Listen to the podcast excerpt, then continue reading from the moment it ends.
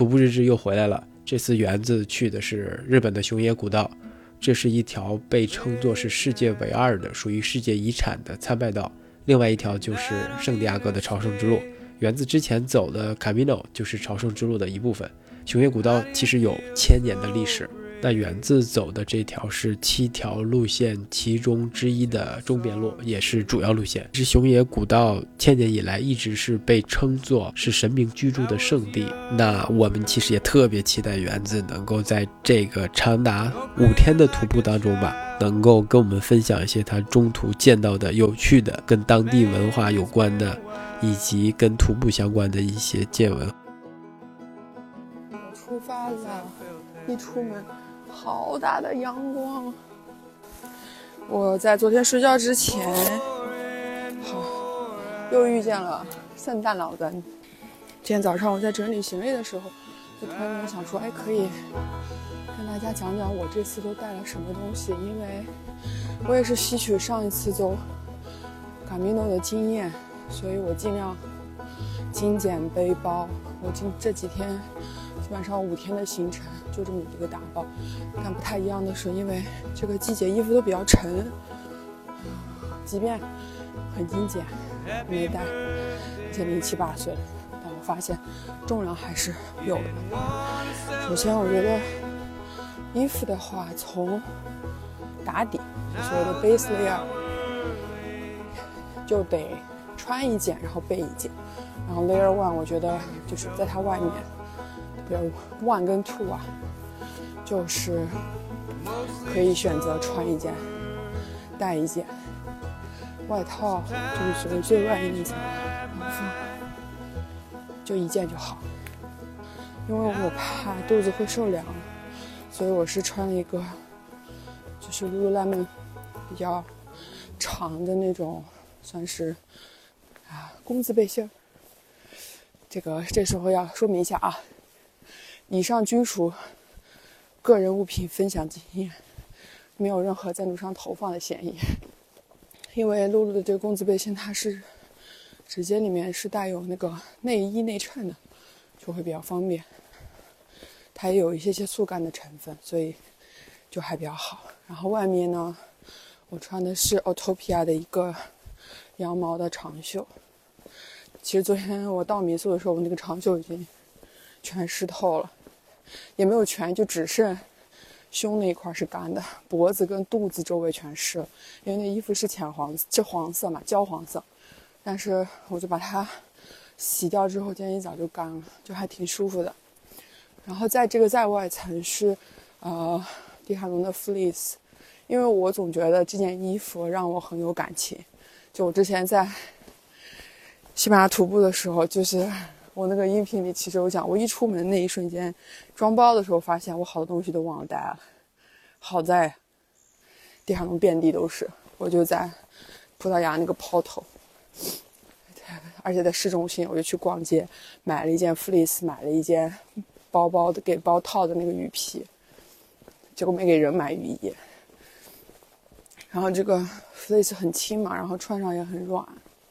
然后昨天因为。出汗，羊毛那个出汗之后，fleece 其实也湿了，但是好在它没有透，就是温度就保暖还是可以的。然后再在 fleece 的外面，我穿了一个就是薄薄的小羽绒，就是可以打包打包压缩压缩缩成个小兜兜，也是迪卡侬的。然后再就是呃外面的风壳。然后裤子呢是穿了 Simon 的一条，呃，秋冬户外登山一条裤子。我不知道大家知不知道这个牌，这个品牌啊，Simon 也是一个算是攀岩品牌吧。但是它从攀岩起家之后，做了很多跟这种所谓极限户外，就是户外登山相关的一些服装。就是我买过它的手套什么的。然后鞋子我穿的是我之前在欧洲徒步买的一双 k i s h a 的。然后袜子也很重要，啊对，还要说一点，就我不是特别喜欢穿鞋底很硬的那种鞋，因为我感觉这样每一次落地的时候会感觉脚重重的，所以我尽量会选，比如说，就是脚踝支撑会比较好，然后鞋底呢稍微是有一些怎么说，就是比如说支撑啊这种，但是也不能太硬。哦，还有个最重要的就是手表，我会建议，嗯，喜欢户外运动的人可以买一块手表吧，因为我觉得这个手表不单单徒步可以用，其他时候都可以。然后我这次用的是松拓。好了，我现在准备去进入王子盖我今天第一个章。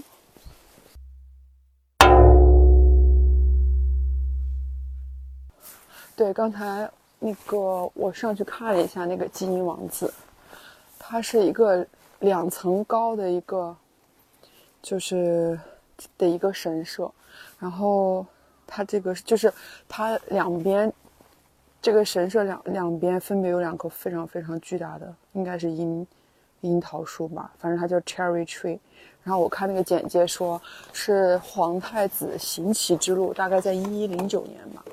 然后，呃，他好像往这边走的时候，然后左手边就发现了这个叫什么 Japanese cherry tree，嗯，日本的一个樱桃树。然后这个树已经有了百年的历史了，并且长得真的非常的粗啊！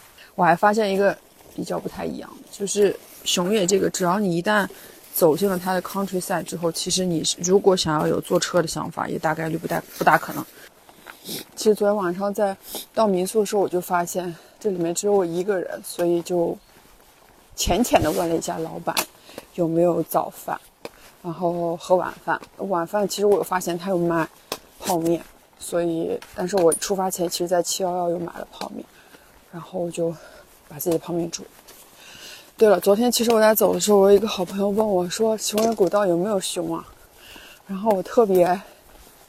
爽快的说：“当然没有啦。”然后刚刚就在刚刚，我在这个路上走的时候，我就发现他立了个牌子，写着“熊出没，注意”，啊，底下有一排小字，日语的，大概我猜就是什么“今今日三年七月二号，有有人汇报说这里有熊出没。”然后我刚才我还路见路过了一家，应该算是。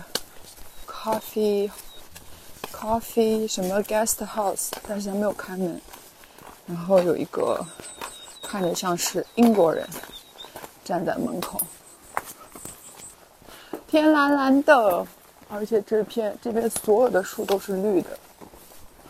还有一件我觉得很奇怪的事情，就是他们垃圾桶都超级的小，就是小小小小小小。那个小小可能有点类似于我们在家里放在桌上用的那种小小垃圾桶，很小。可以跟大家稍微介绍一下熊野古道是个什么东西。我之前查查维基百科的时候吧，应该是就是其实它是通往熊野三山，就是有熊野本宫大社，然后素熊野素玉大社跟。纳智大社的应该叫什么参议道的一个总称吧，叫熊野古道。其实熊野古道有应该是大概四条还是五条路线吧，分别有，就比如说我走的是中边路，然后还有小边路、大边路，然后还有伊始路，最后还有一个是纪一路，但是好像。网上说，这个 G 一路这条路线是不算在这个 World Heritage 中间的，嗯，然后小边路大概是七十公里，然后中边路啊，看你怎么个走法了，嗯，多少公里？好像一百多吧，然后大边路是一百二十公里。一一十路就是一百六十公里，那这个季节应该是它的冬季嘛，所以会建议走中边路，就是从田边出发，然后到熊野本宫，再从熊野本宫可以，比如说走小口那边到纳智，或者走另外一边到新宫。我现在又到了另外一个王子季。这应该念红吧？啊，Kobe Oji。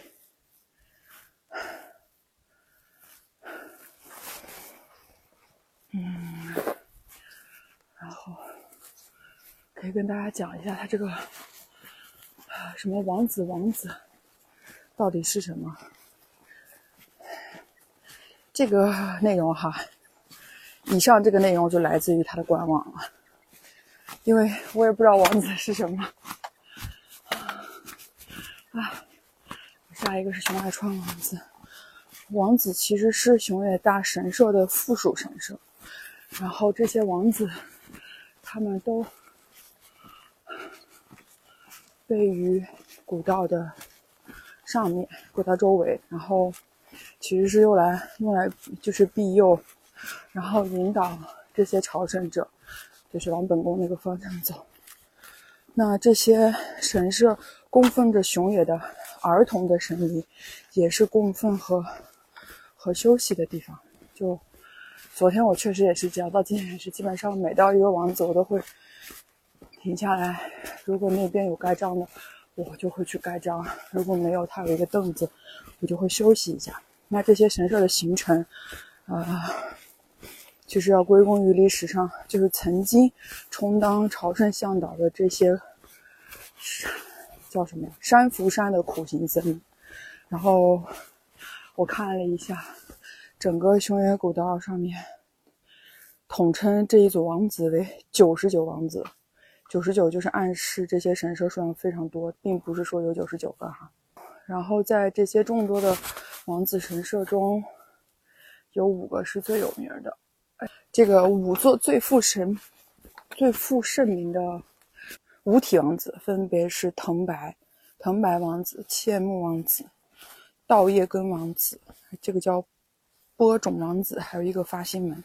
后两个我今天应该会遇到。然后还有就是像熊野，它其实是个官方网站的，commandcodo.com 吧，应该叫呃。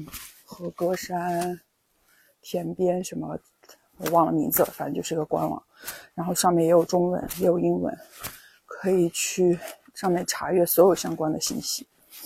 那除了因为我没有就是提前几个月订酒店嘛，所以我订酒店的方法就是我会用 Airbnb，然后 Booking.com，然后同时我也会在 Google Map 上面就是直接定位到我打算晚上要。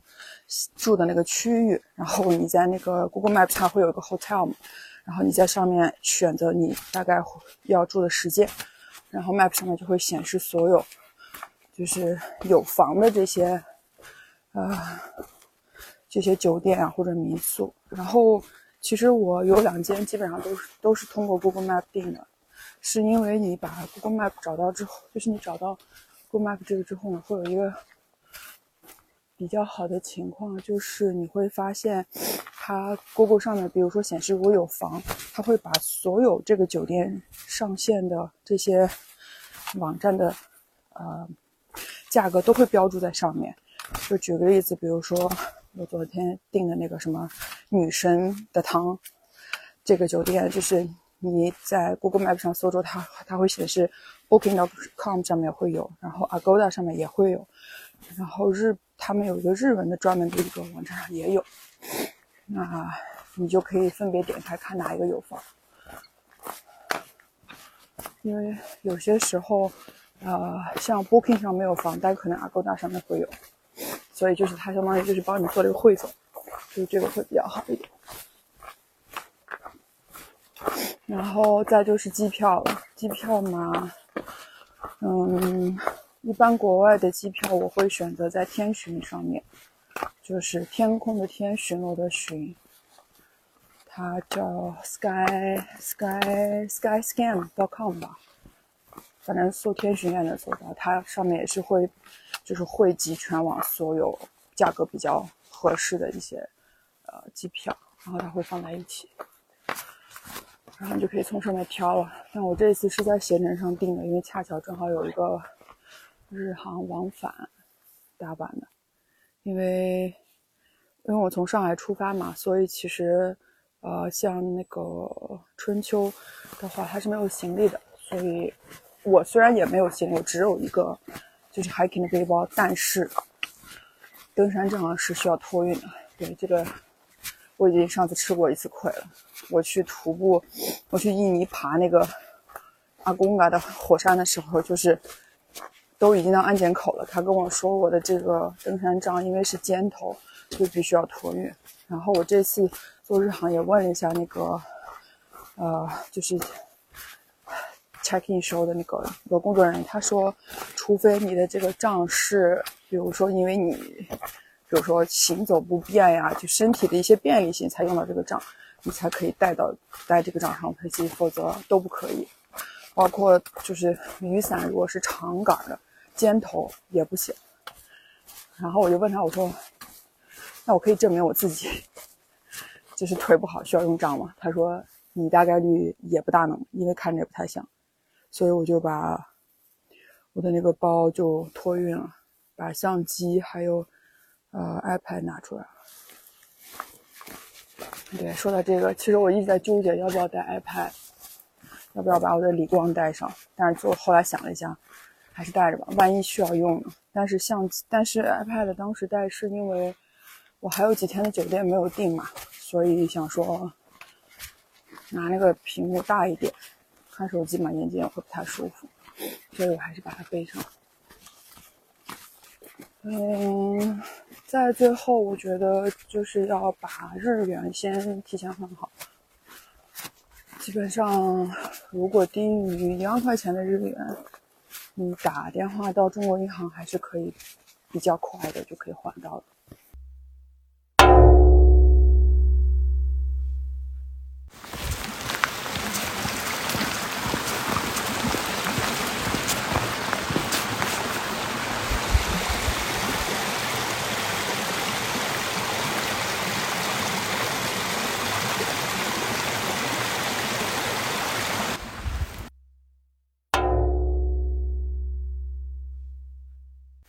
我真的想表达一点，这个迂回路真的是太不好走了，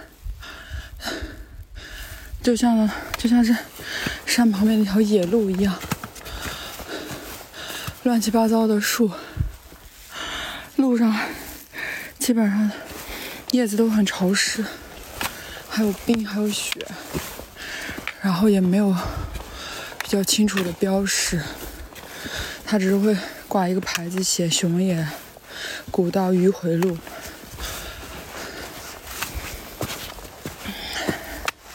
啊，尴尬的就是这个路吧，你不得不走。你到那之后，你只能选择走这条路，连坐车的可能性都没有。所以，如果未来有一天你走到这条路上，心态要放平，心态要放平和一点。而且这条路，玉回路是一直一路上坡。它还有一个地方，地图上显示 d u t e r Pass 会到玉回路的山顶。我感觉我还没到山顶，我的妈呀！今天最崩溃的时刻莫过于现在。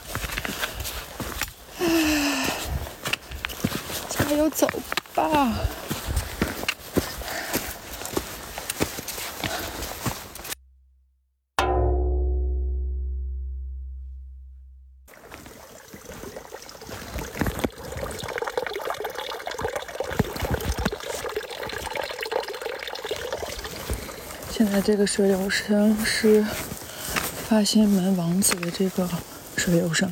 我发现它每一个王子的门口都会有一个这种。嗯，像一个小池子一样，会有一直流淌的水。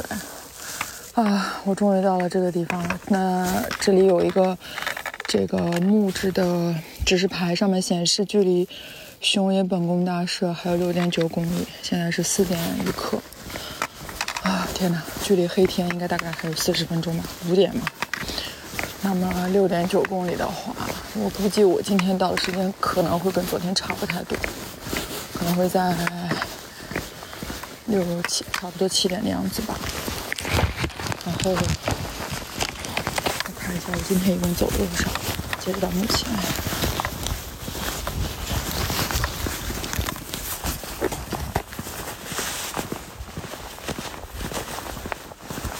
二十公里啦！果然跟我昨天算的差不多，现在显示二十点三五。已经走了大概差不多八个小时，从早上八点半出发。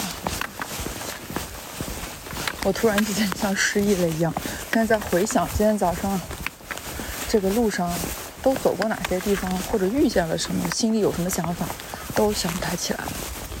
我觉得这可能是一个人走这种路的一个劣势，就是你确实记不得。如果不看照片或者不看轨迹的话，我感觉我是很难想得起来。就比如说路上有没有发生过什么事情，我指的这个事情是心里有没有什么，是不是想到一些什么事情啊什么的。因为其实我刚刚在一路爬坡的过程中，包括下坡也是一样，下坡可能会更专注一点脚下，因为从那个猪呃猪鼻王子那儿开始往这边走的时候，它那个道就会非常非常的窄。然后他也会有指示告诉你，就是小心脚下的路，他就只能一个人，有可能就是比较好的方式是侧身下。所以我下坡的时候基本上也没有什么想法，但上坡的时候就是也不知道在想什么。但是眼看真的快要到了，然后它这里还有一个显示说，巴西门王子的巴士巴士 bus stop 在前面两百米，这个时间点应该也。大概率也没有什么巴士车，而且走都走到这了，还是靠自己的双腿接着走完吧。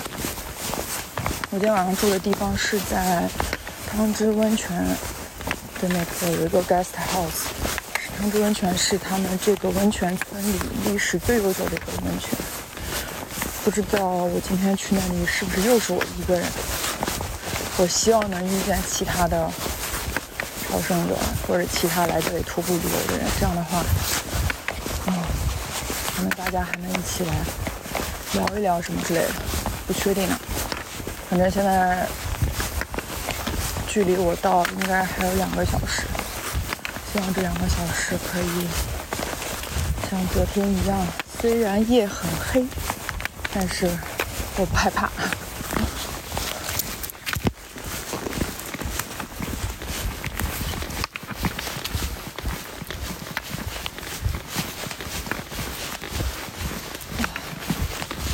应该叫发信门还是无信门呀？这有个好大的休息厅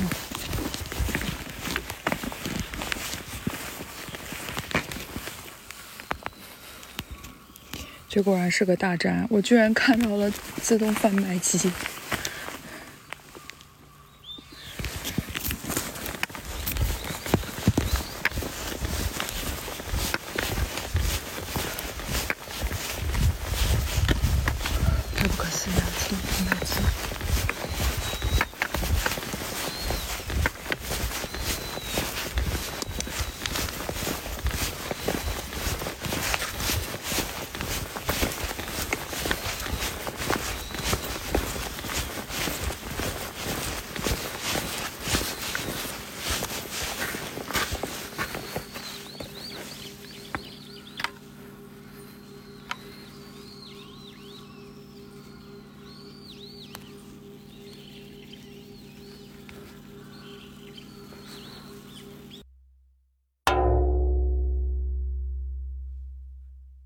我的天！我一定要发个语音记录一下。我没有想到它居然是热的，而且是非常非常烫的。而且它的价钱跟七幺幺是一样的，就是在这么老远的这个地方，这个自动贩卖机它并没有涨价，而且它真的是非常烫。哇，摸在手里真的是，我太暖心了！我的天呐，难怪它叫什么心门。真的好感恩啊！它居然是个热的。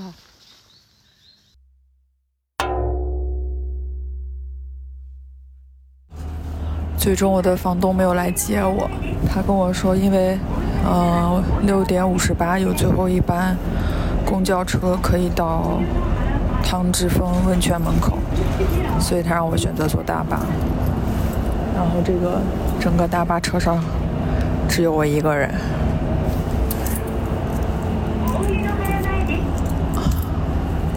看了一下，很快，十一分钟就可以到了。